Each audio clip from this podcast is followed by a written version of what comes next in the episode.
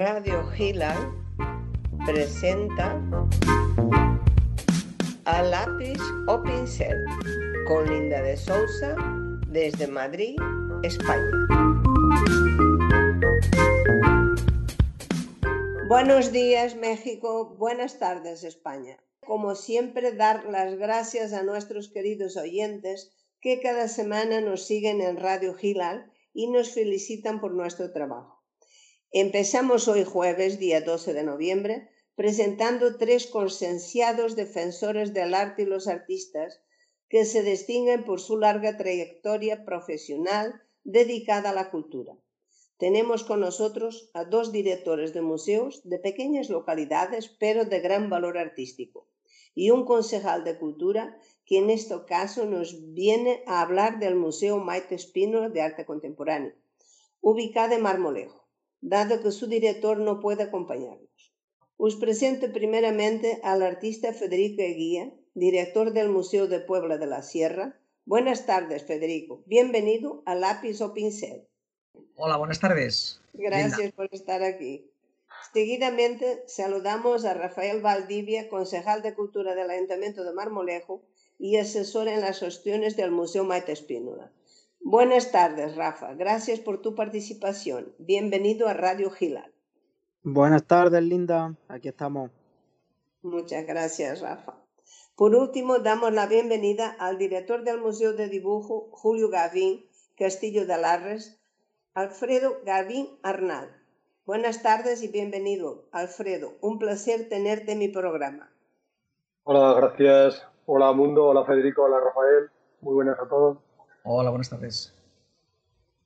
Una vez saludados nuestros invitados, sigo como siempre presentándolos de uno en uno para que luego en la segunda parte charlemos entre los cuatro y aportemos ideas para mejorar la vida de los artistas plásticos. Paso a hablaros sobre la biografía de Federico Eguía. Federico Eguía nace en Puebla de la Sierra, Madrid, en 1953. Ideólogo y fundador del proyecto El Valle de los Sueños, presentado en el año 1997, que consta de un itinerario escultórico al aire libre conformado por 113 obras de 63 escultores donde el arte sale de los museos para disfrutarlo, interactuar con él y tocarlo. En 2010 funda el Museo de Pintura Contemporánea Japonesa que se creó gracias a la colaboración del señor Naguchi, presidente de Reijinsha, una asociación de arte y editorial de Osaka, Japón. La asociación Reijinsha realiza una exposición en el Círculo de Bellas Artes de Madrid cada dos años y hacen una donación de obras con la cual se va conformando el museo, siempre con la colaboración del Ayuntamiento de Puebla y su corporación municipal, con Aurelio Bravo y Teresa Mateo a la cabeza, quienes han apoyado y hecho posible que este proyecto sea una hermosa realidad, que condujo a que en el año 2013 también se inaugurara el Museo de Dibujo y Obra Gráfica de Puebla de la Sierra. Federico Eguía, pintor, escultor, poeta, dinamizador cultural, coeditor de la revista de arte y poesía Color Albero, tiene una amplia trayectoria de exposiciones, más de 50 individuales y más de 250 colectivas, entre España, Europa, Estados Unidos y Japón. Su obra ha sido reconocida internacionalmente en varios premios, entre los que destaco el primer premio de la Quinta Bienal de Artes Plásticas Rafael Alberola, Premio de Escultura Contemporánea del Sexto Salón Internacional de Artes Plásticas ACEA en España y el segundo premio del 34 Salón Internacional Duval d'Or en Francia.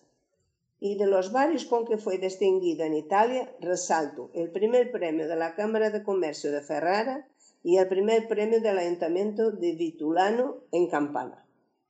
Querido Federico, como hombre preocupado por hacer llegar el arte a tu pueblo, ¿Qué ayudas oficiales has tenido para la creación del Museo de Esculturas al Aire Libre, así como para el Museo de Pintura Japonesa y por último para el Museo de Dibujo y Obra Gráfica de Puebla de la Sierra? Eh, bueno, las ayudas que ha habido han sido siempre a partir del ayuntamiento, de la Reserva de la Biosfera, y de la Comunidad de Madrid. La verdad es que no han sido muchas, pero sí ha habido un apoyo tremendo por parte del ayuntamiento y sobre todo, como bien has dicho, del alcalde Aurelio Bravo y de la concejala de Cultura eh, Teresa Mateo, que son los que han apostado muy fuerte, porque en este pueblo tan pequeño de, de la Comunidad de Madrid, porque ahora mismo consta de 73 habitantes nada más, se haya sido capaz de generar una, una, actividad de arte tan potente a día de hoy como es el itinerario escultórico, que como has dicho ya tiene 113 obras, además es un itinerario al aire libre entre robledales y, y, y posteriormente tanto el Museo de Obra Japonesa, Obra Contemporánea Japonesa, como obra gráfica y de dibujo, en el cual tenemos una representación prácticamente de todos los autores españoles del siglo XX. De, prácticamente de todos los autores que hay, incluido Picasso, eh, bueno, pues Tapies, eh, Guinovar, Chillida, Feito, una, una recopilación de todos. No, la verdad es que he estado y es impresionante el trabajo que habéis hecho y lo pequeño que es el pueblo eh, creo que habéis puesto el pueblo en el mapa, ¿eh? que ya la gente pues le llama la atención. Eh, bueno, pues, sí, sigue, sigue siendo un poco desconocido, por lo menos es más conocido a nivel del Estado español, incluso en el extranjero, sí. que posiblemente a nivel de la Comunidad de Madrid, de los madrileños. Pues a ver si con este programa ayudamos a que sea más conocido. ¿Tú puedes contarnos qué problemas ha traído a Puebla de la Sierra y a tu proyecto de acercar el arte a tus paisanos el COVID-19? Pues hombre, el COVID ha sido un hándicap tremendo para todos los artistas, galeristas, etcétera, para todos los que nos movemos en el mundo del arte. Y no podía ser menos que allí también nos ha afectado muchísimo, puesto que los museos han estado cerrados, no hemos tenido una guía, y aunque el itinerario escultórico salvo cuando hemos estado confinados, se ha podido visitar porque es al aire libre y, no hay ningún tipo de problema, sí nos ha condicionado mucho el que no hubiera una guía para, un, o un guía para poderlo hacer visitas guiadas y los museos lógicamente han estado cerrados hasta hace 15 días prácticamente, con lo cual pues ha sido un hándicap tremendo, desde luego. Sí, desde luego es, es cierto. Bueno, pues ahora sigo con el concejal de Cultura, Rafael Valdivia. Nace Marmolejo en el año 1987, ingeniero de caminos, canales y puertos por la Universidad de Granada en el año 2011, máster en formación de profesorado por la Universidad de Jaén en el año 2019, concejal del Ayuntamiento de Marmolejo, Jaén desde 2011, pasó por varias responsabilidades, desde las áreas de medio ambiente o cooperación ciudadana hasta las áreas de obras, servicios, cultura y patrimonio histórico que ostenta desde 2015. Amante del arte, de la escritura y de la lectura, se define a sí mismo como un ingeniero de letras metido en política por vocación. Querido Rafa, quiero agradecerte la amabilidad que has tenido de venir a mi programa para hablarnos del Museo Maite Espino de Arte Contemporáneo en Marmolejo. Dado que su director Bartolomeo Reis Pachón está de baja por enfermedad y como tú has seguido toda la evolución del museo desde que eres concejal de cultura, nos podrás elucidar sobre el desarrollo del mismo.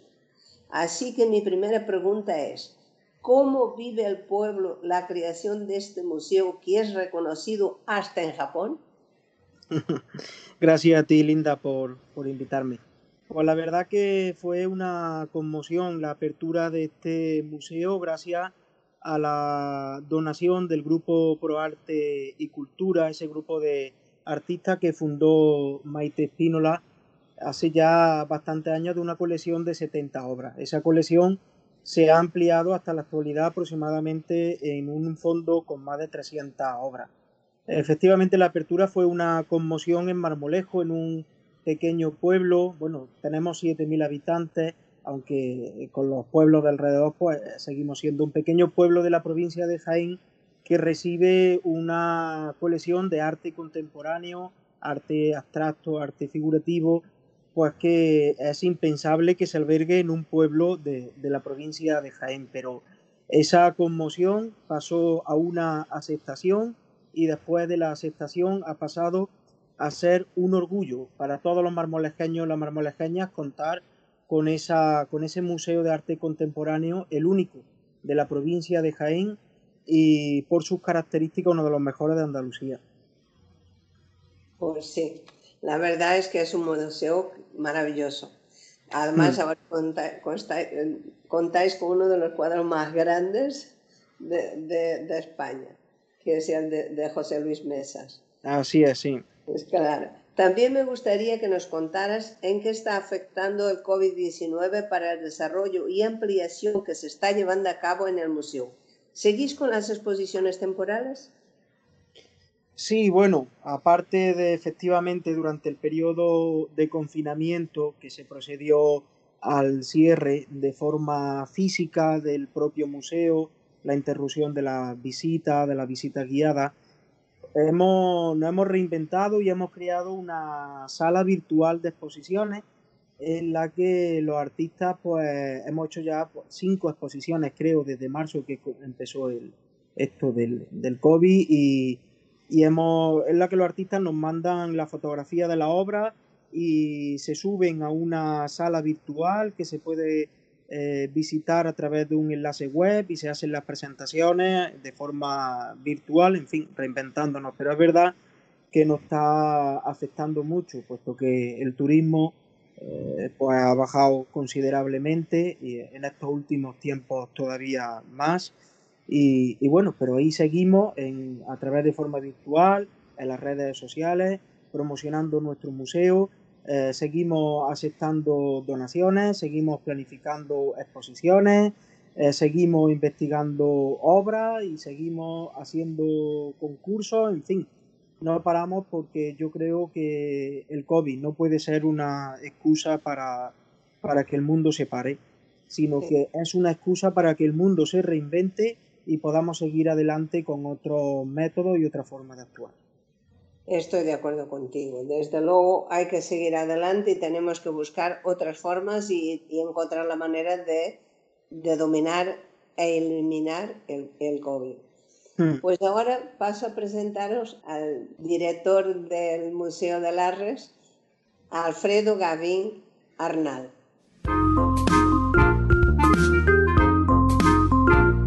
Nacido en Sabiñánigo, Huesca, en 1963, desde los ocho años y de un modo muy natural está vinculado con el mundo del arte, puesto que acompañaba siempre a su padre, fundador en 1971 de la Asociación Amigos de Cerrablo, dedicada a la restauración del patrimonio, por cuyo trabajo le fue concedida la Medalla de Oro de las Bellas Artes en el año 1985 y el Premio Europa Nostra en el año 2002.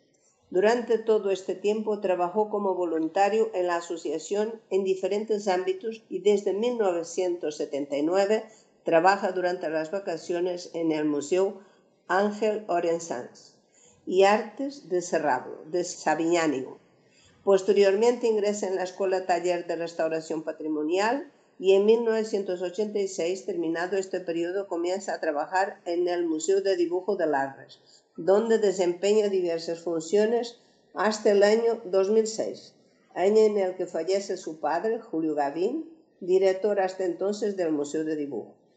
Siendo él nombrado director en el año 2007, a partir de este momento inicia su especialización con un posgrado de Marketing y Comunicación en Museos por la Universidad de Valencia y varios cursos de máster de museos, Educación y Comunicación de la Universidad de Zaragoza, gestión de exposiciones en la Universidad Europea Miguel de Cervantes, entre otros.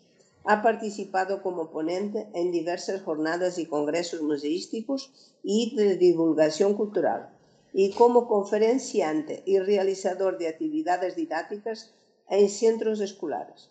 Actualmente es miembro del Consejo Asesor de Museos de Aragón, de la Comisión Provincial del Patrimonio Cultural de Huesca y patrono del Museo Ángel Lorenzans y Artes de Serrablo.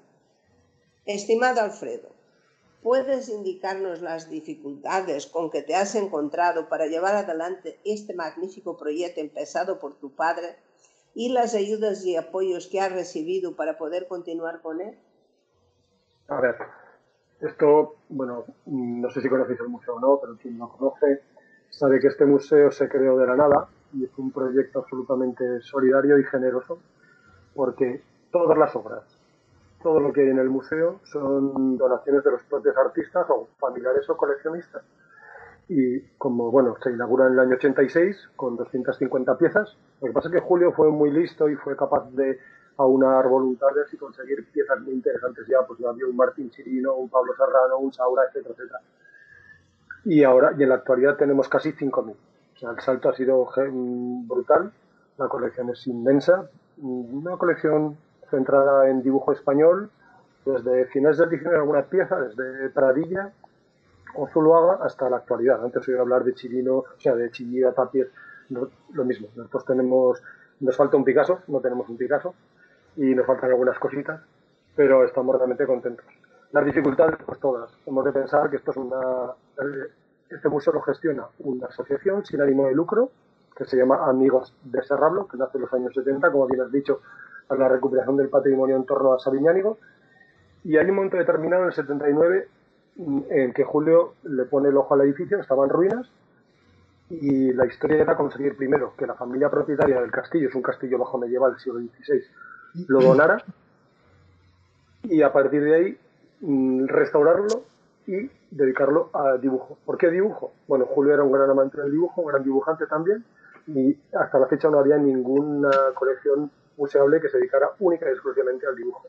Y nosotros lo que hemos hecho ha sido básicamente trabajar por y para el dibujo, pero en todos los ámbitos, tanto el figurativo como las vanguardias, pero también una parte muy importante, hemos querido, nos, hemos querido acordar de, de, la ilustración, lo que es la imagen aplicada, del cómic y del humor gráfico, porque el museo, con las 17 salas que tiene, tiene salas dedicadas siempre, la colección permanente, a todas las disciplinas. Y bueno, pues hemos pasado épocas muy complicadas, eh, porque como comentamos después de la llegada del, del 2008 en la crisis terrible, pues evidentemente no llegó ni un duro de ningún sitio y nos tuvimos que reinventar, como todo el mundo, me imagino. Y además, pues a mí me ocurrió que, como bien has dicho, Julio fue el director del museo hasta el año 2006. En, hasta un año y medio después a mí no me nombran director. Y era la complejidad porque él llevaba desde el punto de vista muy personal toda la gestión y, y todos los contactos personales. Y entonces eh, el primer gran reto por mi parte era que los artistas y coleccionistas mantuvieran la confianza en un proyecto, en alguien como yo, bueno, que algunos sí que me conocían, es cierto, pero que el trato directo era conjunto. ¿no? Y ahí, a partir, a partir de allí, entonces cogí, bueno, cuando me encargué del museo tenemos 3.140 obras y eso, y hoy tenemos 4.880, que por lo menos hemos conseguido que la gente siga confiando en este proyecto. Sí. Es que es un proyecto muy confiable y además el edificio es maravilloso. Eh, vale la pena ir a verlo, la verdad. Los que nos siguen saben que mi actual preocupación es ayudar a aquellos que empiezan a sobrellevar la carga que supone trabajar con la amenaza del COVID-19. ¿Qué problemas ha causado a la proyección del museo que diriges y qué tan importante es para los artistas que funcione, dado que les ayuda en su trayectoria con vuestras exposiciones temporales? Bueno, nosotros de entrada hemos tenido que suprimir las temporales porque nos ha sido imposible las que teníamos programadas. Pero las limitaciones todas, y sobre todo aquí se ha visto, a ver, eh, cuando este museo también está situado en un pueblo de 70 habitantes. Claro. Y eso de entrada. Y por ejemplo, eh, la fibra, o sea, estamos contentísimos porque la fibra ha llegado en agosto. ah, qué maravilla, por eso te escucho tan bien. ha llegado en agosto y entonces eh, parece que pero esto va a ser un, salto de, calidad tremenda. Incluso la página web, eh, que antes estaba alojada en, la página central de la Asociación Amigos de Cerrablo, pues ahora, bueno, en breve, ya está casi acabada, saldrá la página web con, nueva imagen corporativa, etcétera, etcétera. Cambiamos el nombre del museo, el museo a partir de ahora se va a llamar Moody, o sea, Museo de Dibujo con un acrónimo y que incluirá el, el nombre completo de antes, etcétera, etcétera. Pero eh, centrándonos en el COVID, mira, yo aquí es lo que sí que hemos visto ha sido una cosa fundamental. me ha hecho gracia ver a los grandes museos eh, te dicen que se reinventan con grandes presupuestos que son capaces de crear plataformas digitales donde pueden mostrar absolutamente todo y con la ayuda de los grandes bancos o de las grandes corporaciones. A diferencia de lo que nos ha pasado a los pequeños museos, que absolutamente nadie se acuerda de nosotros. Y nosotros somos los que, en mi caso, en nuestro caso, llevamos 34 años viviendo, sobreviviendo de una manera tremenda y, creciendo. No sé si esto te sirve como, como paso para un posible debate, porque son las diferencias de eh, los, museos, las grandes diferencias que existen y más se ven ahora de los mm, grandes públicos y, y, urbanos a los pequeños mm, privados y rurales, que son las dos grandes diferencias de lo blanco a lo negro dentro de la museología española y mundial, ¿eh? porque yo creo que esto le pasa absolutamente ahora mismo en todo el mundo.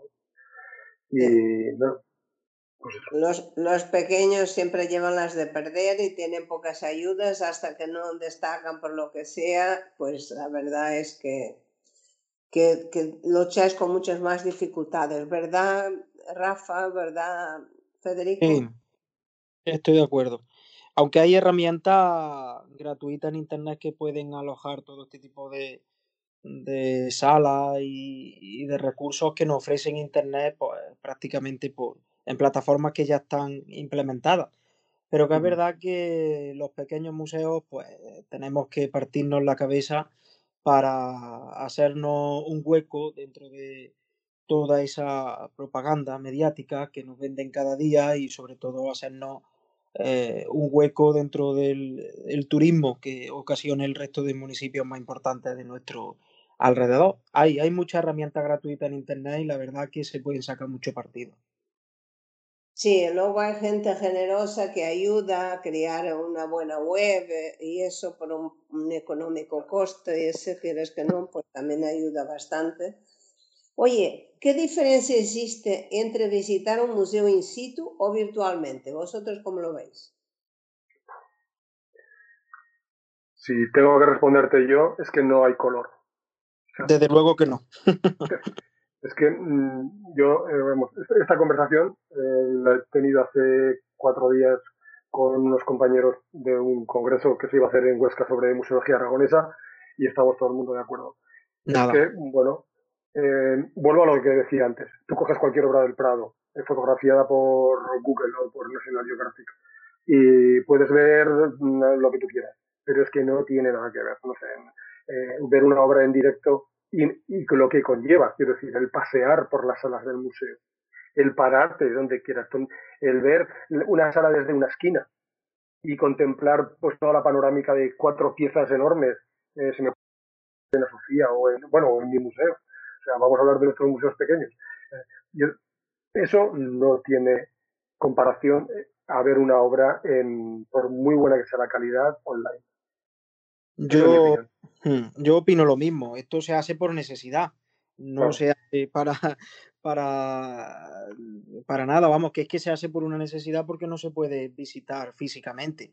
Un cuadro en una exposición virtual solo se ve ese cuadro, pero en un museo eh, ese cuadro le acompañan el resto de cuadros que están en la sala que no se ponen arbitrariamente, sino porque forman un contexto o forman un mensaje o forman incluso una similitud en la forma eh, de ver la obra. No tiene nada que ver. Esto se hace por una necesidad y en el momento en el, en el que ya se nos permita eh, movernos, visitar de nuevo los museos con seguridad y de forma física, pues esto acabará acabará y será una herramienta pues, de, para poner en valor nuestro museo y visitarlo previamente, si acaso, a través de las redes sociales antes de venir, pero lógicamente eh, donde se ve realmente una obra y se contempla es en, directo, eso está claro.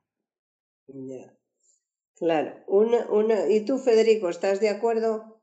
Sí, sí, sin duda alguna. O sea, eh, está muy bien que todo lo que se está haciendo ahora de manera virtual, pues bueno, es una manera de tener visibilidad y no perder contactos y, estar activos, pero realmente donde se ve una obra se aprecia, es lógicamente en directo, sin duda alguna.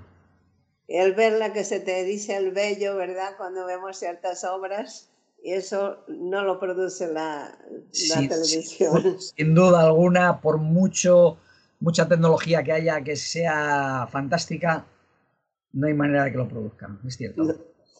Oye, ¿cuál consideráis que es la función de un museo? Podéis responder cualquier uno primero, pero quiero que me respondáis los tres. Muy bien. Venga, a ver, quien quiera. Venga, empiezo, empiezo yo, si me lo permitís.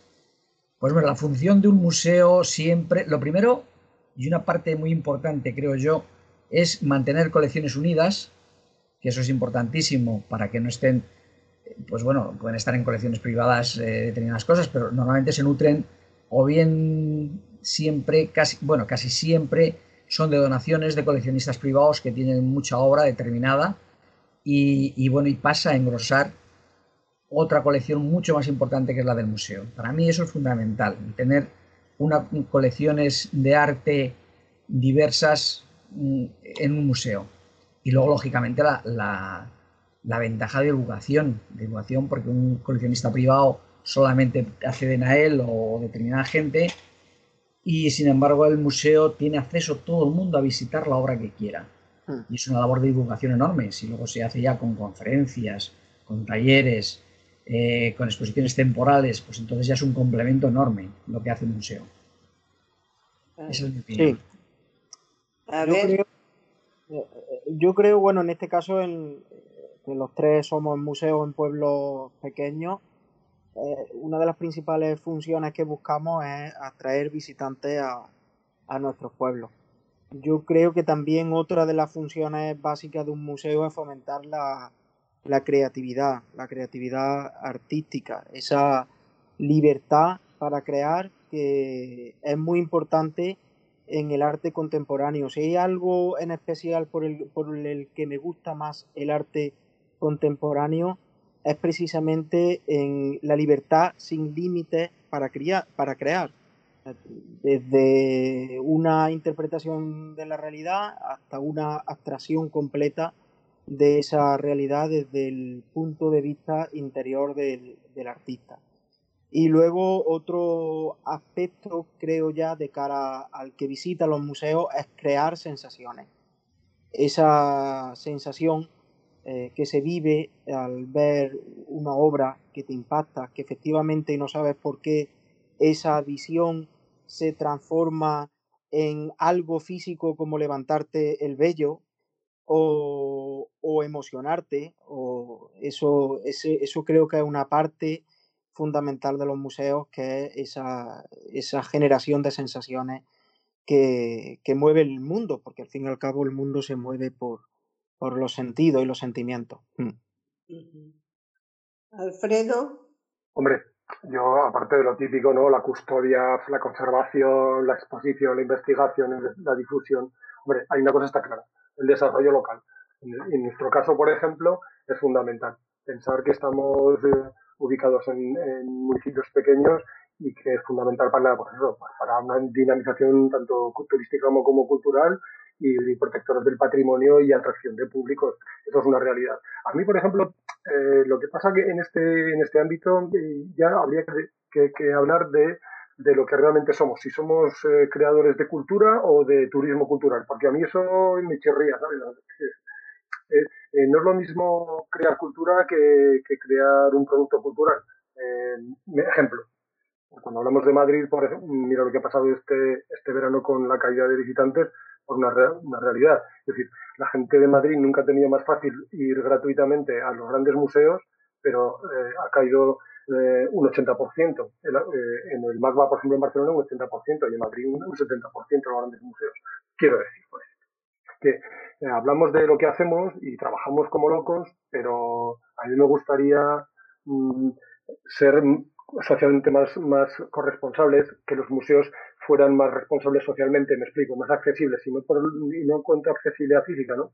sino a la accesibilidad social, que, que los museos fuéramos, fueran más de que la gente los, los, tomara como algo propio y no como algo ajeno, ¿sabes? Como algo que está ahí, que vienen algunos y lo ven, ¿no? Que fuera un poco, si, con el apoyo de, de, de, la, de la, gente de alrededor de los museos, seguramente conseguiremos mucho de estas eh, cosas típicas que, que, todos los museos queremos, ¿no? Que hablábamos de custodia, conservación, exposición, tal, tal, tal.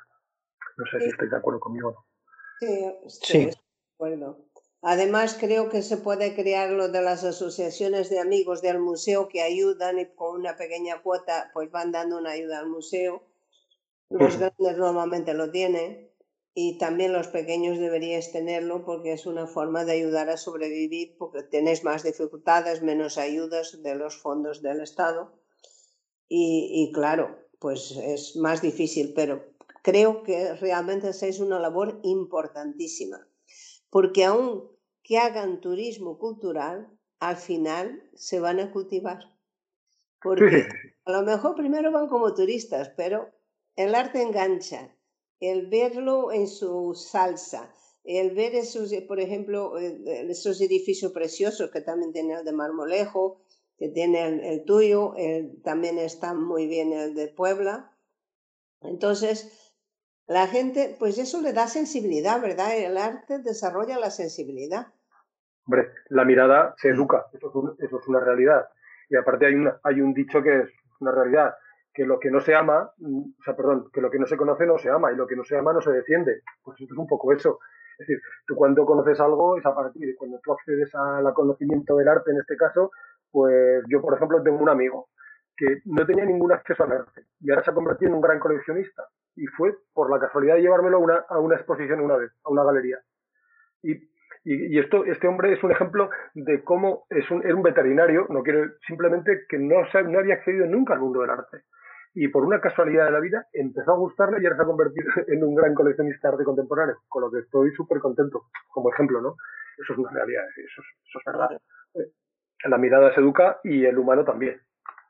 Claro, exactamente, eso yo iba a comentar, qué función tiene el museo a la hora de, de ayudar a los jóvenes que empiezan, porque claro, vosotros estáis enseñando obra y eso tiene que repercutir en los que vienen detrás. O sea, el hecho de que vean que la obra puede estar, que crea un, un, pasado, un presente y un futuro, o sea, que la obra transciende en el tiempo, anima a que como ese señor que dices que fue y pasó a ser coleccionista, pues anima a que otros coleccionen.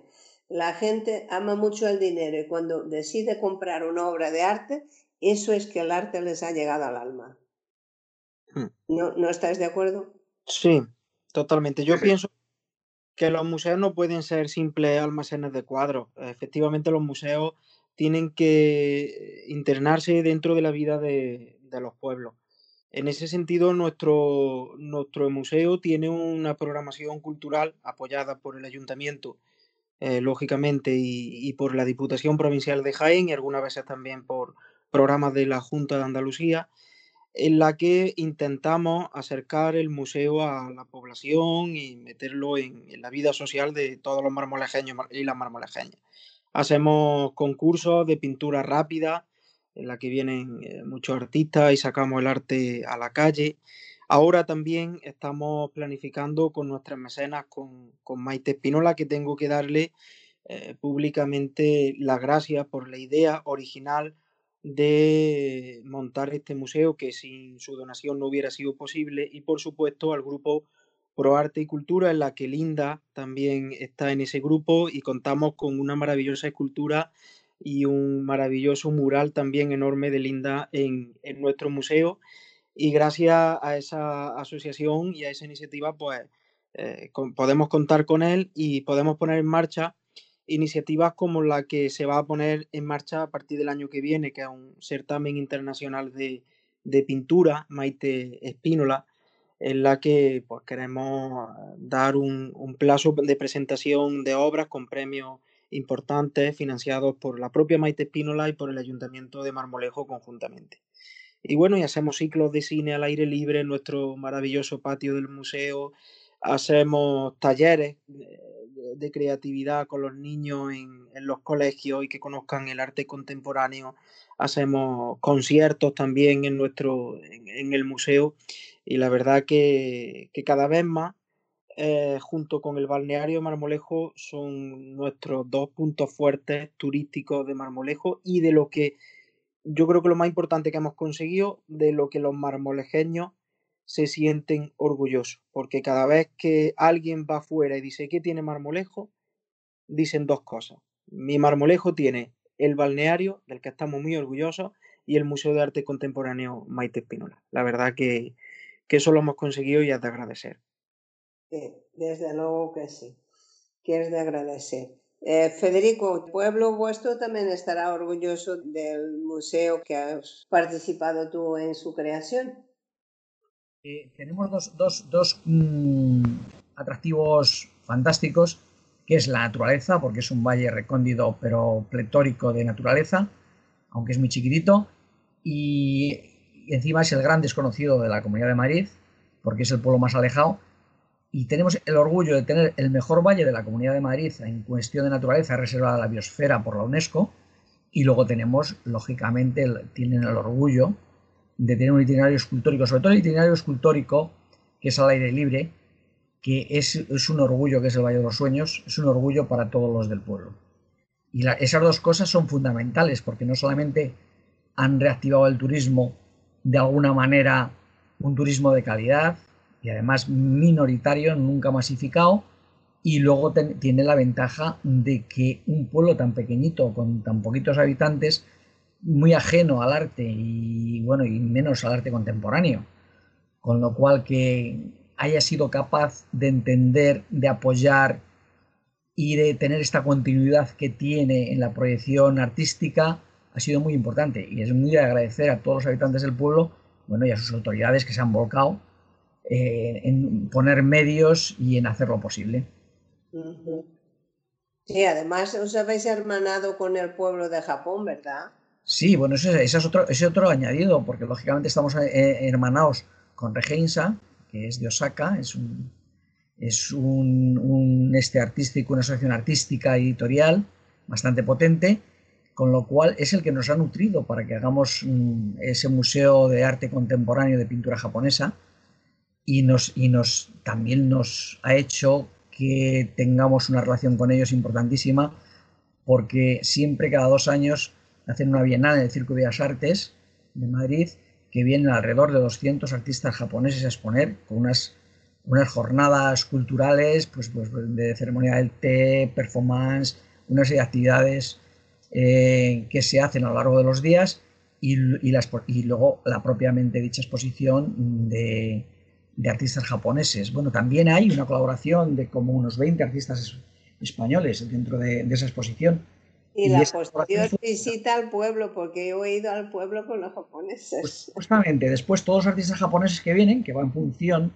de que vengan más o menos, cogemos un autobús, nos llevamos allí a Puebla, ven el museo que tienen y las esculturas, porque no solamente nos donan obra mm, contemporánea de, de pintura, sino también nos donan una escultura todos los años, con lo cual va incrementándose. Tenemos un pequeño rincón que se llama El Camino del Universo, que es el rincón japonés, y tenemos actualmente nueve esculturas de ellos ya.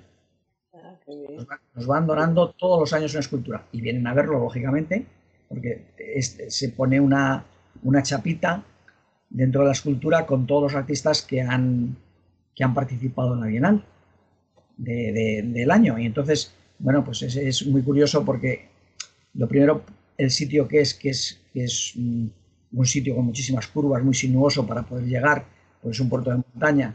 Y, bueno, y luego después la, la, acogida que tienen, la comida, que siempre procuramos que tengan una comida muy típica, normalmente de allí de la sierra.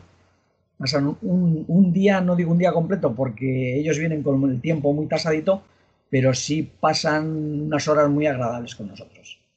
Sí, la verdad es que se pasa muy agradable.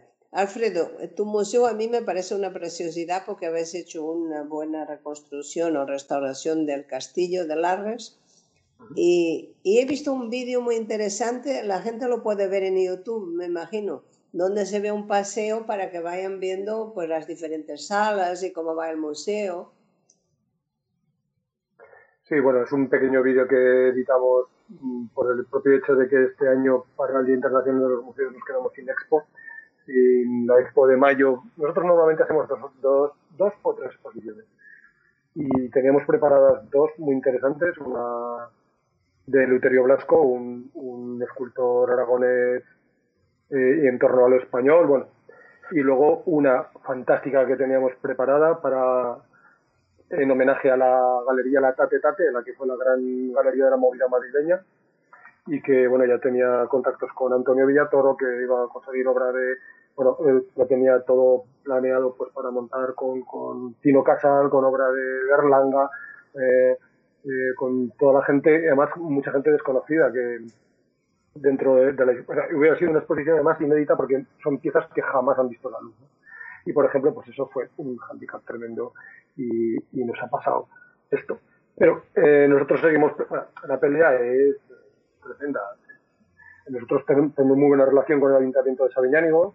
Sabiñánigo tiene 9.000 habitantes, aunque esto es una pequeña pedanía, y tenemos muy, buena relación. Pero, por ejemplo, nosotros perdimos todo tipo de, de desde el año 2010 el gobierno de Aragón no sacamos eh, ni un duro de nada. nosotros trabajamos únicamente con lo que nosotros somos capaces de generar.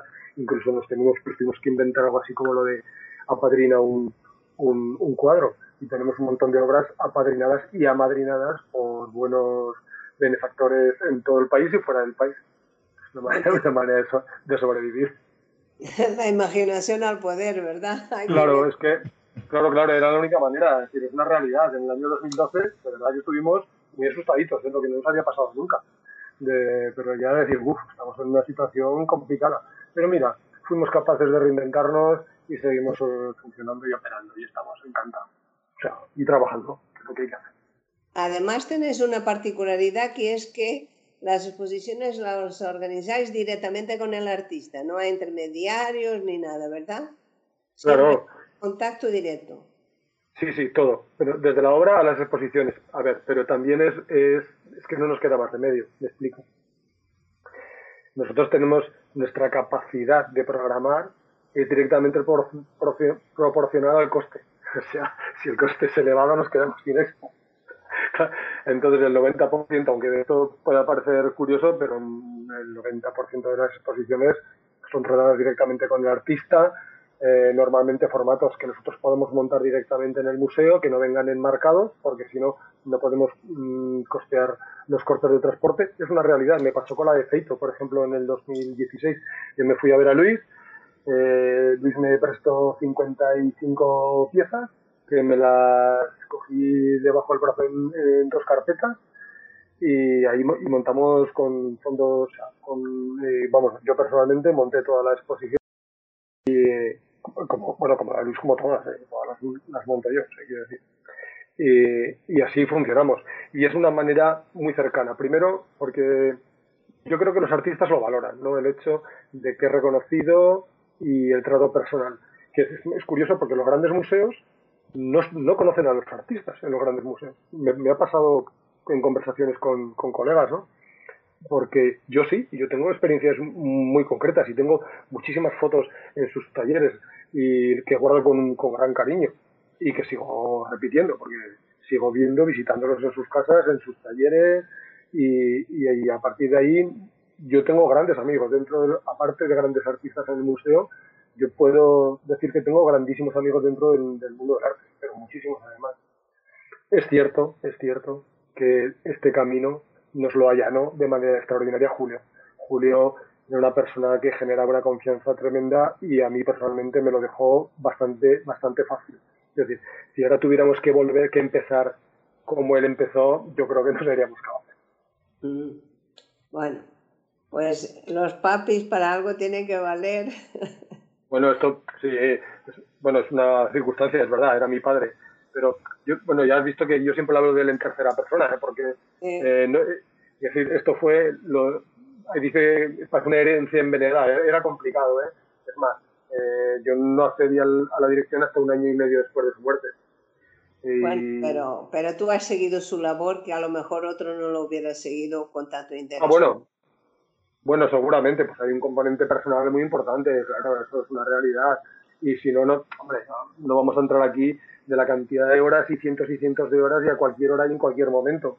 Eh, pero que, eso seguramente nos pasará a los tres que estamos hablando, incluso a ti. O sea, eh, yo me recuerdo una vez que me dice un, un artista, oye Alfredo, pero tú te has dado cuenta que ahora me has mandado el correo, no, pues sé ¿qué, qué hora era, eran casi las 3 de la mañana. Digo, ostras, es verdad, perdona. Digo, no, no, yo, lo digo por ti. Y es verdad. Y entonces, a partir de ahí tuve que hacer una reflexión, ¿no? Porque decía, ostras, habrá que empezar a controlar la cantidad de horas que uno pone a, este mundo. Pero bueno. Claro. Rafa, tú tienes mucha experiencia porque llevas tanto tiempo con la cultura y has tocado diferentes campos. Eh, cuéntame eh, los proyectos que tenés ahora para, porque estáis ampliando el Museo Maite Espínola. ¿Se va a retrasar por culpa del COVID o vais a seguir con la ampliación? Bueno, no, la verdad que mm, el llevar al final salía de, de obra, digamos, por mi profesión, por profesión, y la de cultura junta, por vocación, pues eso también me ayuda a llevar a cabo proyectos culturales importantes como la ampliación del museo. Queremos, eh, tú lo has visitado, Linda, sí. hay dos módulos en el museo, uno en el que alberga casi toda la obra, que es un moderno edificio del año 2010 que se construyó con una subvención de la Junta de Andalucía por unos 600.000 euros, además un edificio eh, muy moderno, muy acorde para albergar toda la, colección, y luego un módulo delantero un poco eh, más con aspecto antiguo, tradicional, eh, respetando la fachada, que queremos que están desunidos, que es la que alberga la colección escultórica de Miguel Fuentes del Olmo, un escultor que es medalla de Andalucía y, además alberga también pues el cuadro más grande de España del, genial José Luis Mesa.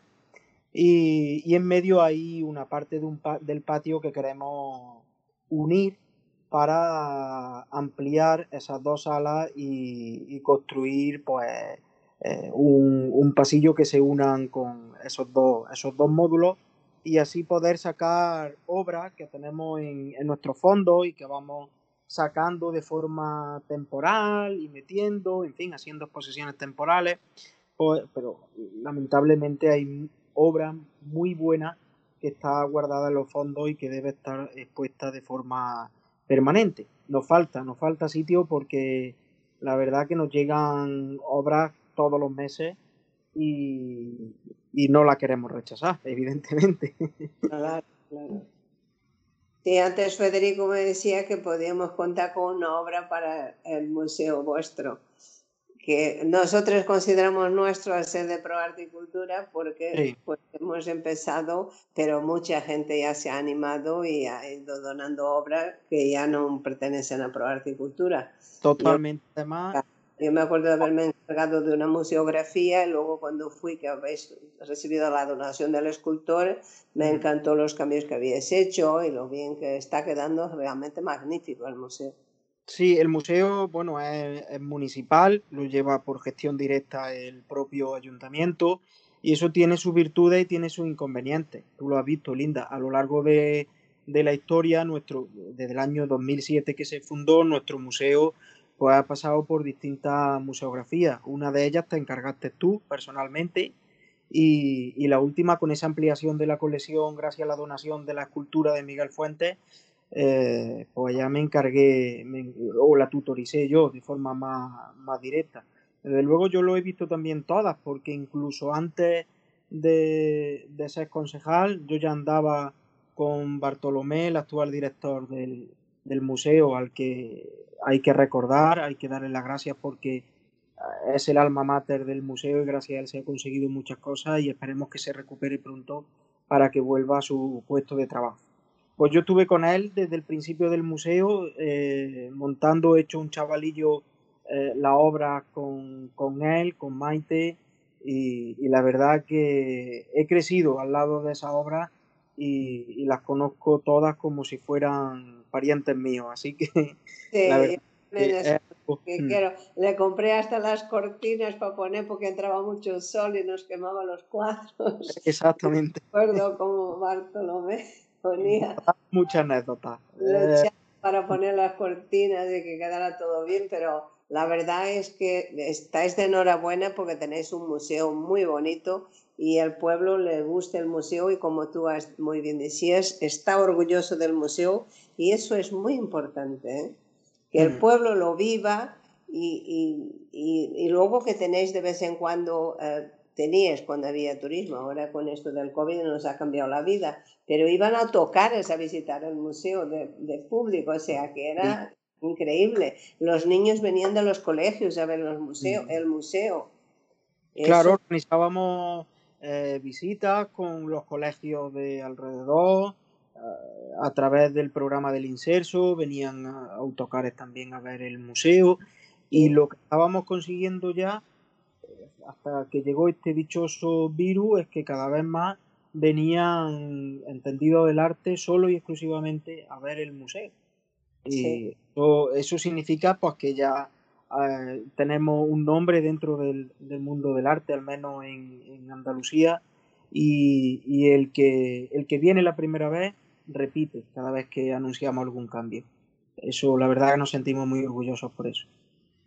Pues sí, los tres estáis de enhorabuena porque habéis luchado mucho por el arte, por los artistas, porque en el fondo cuando funciona un museo y la gente lo ve, ayuda a todos aquellos que están viviendo de crear porque proyectan su trabajo, que es a través de los museos la forma de proyectarlo, aunque no, que no sea el suyo propio, es el de otro que hace el mismo y a la vez ayuda al que está desarrollando ese trabajo. Y mm. chicos, sin darme cuenta, se nos acabó el tiempo, ¿eh? Tenemos lo justo para despedirnos. Como siempre, un placer contar con tan ilustrados invitados, porque reconozco que estáis muy preparados y sabéis cómo funciona y, qué es lo que hay que hacer.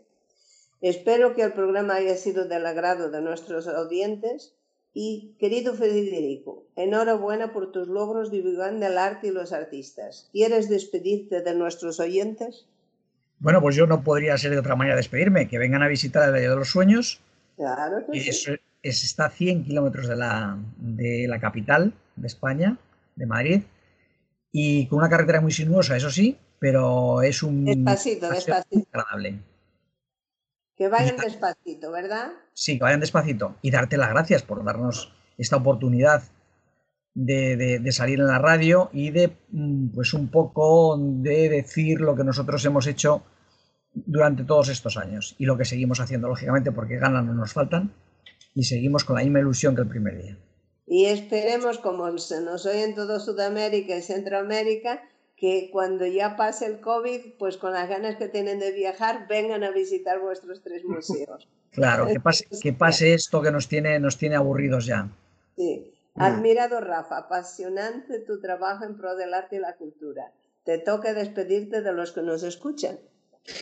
Bueno, pues eh, nada, Linda, muchas gracias a ti por darnos esta oportunidad de dar a conocer nuestro museo y, nuestro trabajo. Te doy las gracias a ti, por supuesto, y al, y al programa.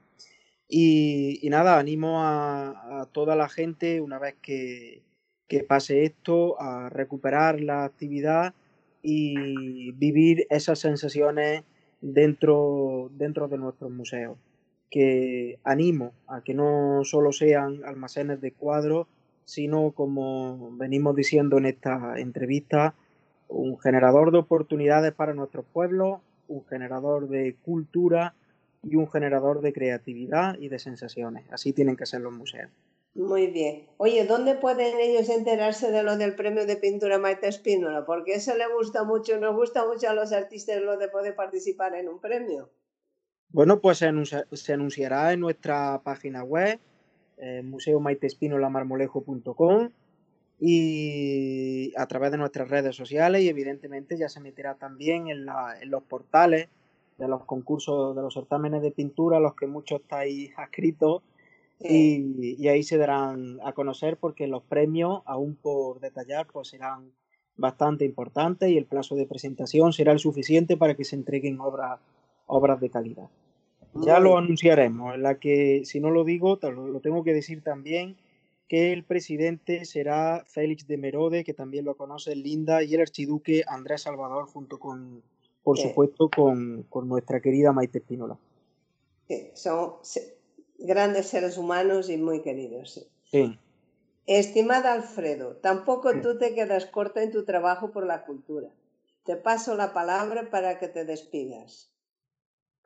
Bueno, pues yo, mm, como suelo decir en redes sociales siempre los posts, hola mundo, hoy el día lo dibuja y hoy el día lo tiene que dibujar Linda, porque nos ha reunido a todos y, es un placer absoluto, ha sido un placer compartir este espacio con vosotros. Me comprometo con Federico, con Rafa, de conocer sus dos museos, porque, bueno, ahora he estado mirando en internet mientras hablábamos y, bueno, me ha pasado que, en, el, en el Museo Martes, a Rafa, eh, lo primero que había era una ticañada y es que ayer colgué una ticañada que tenía durmiendo en el, en el archivo y ayer precisamente, aprovechando que es que hay poquito trabajo, o sea, me refiero, hay mucho trabajo en el museo, pero muy poco trabajo de, cara al público, estoy aprovechando a, modificar fondos del museo y nada, es un placer absoluto eh, que, sigamos todos con las mismas ganas de trabajar por la cultura y, y nada, que el mundo entero, que en redes sociales ya nos siguen toda la gente de Sudamérica, pues ahí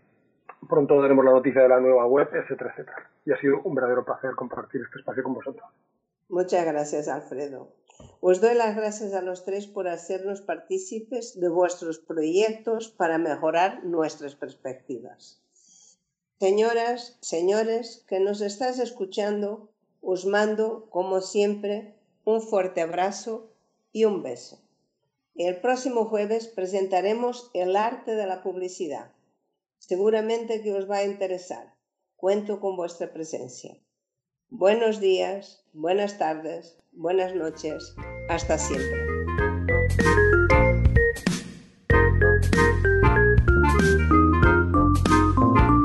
Radio Gilal, programa a lápiz o pincel, emitido desde México.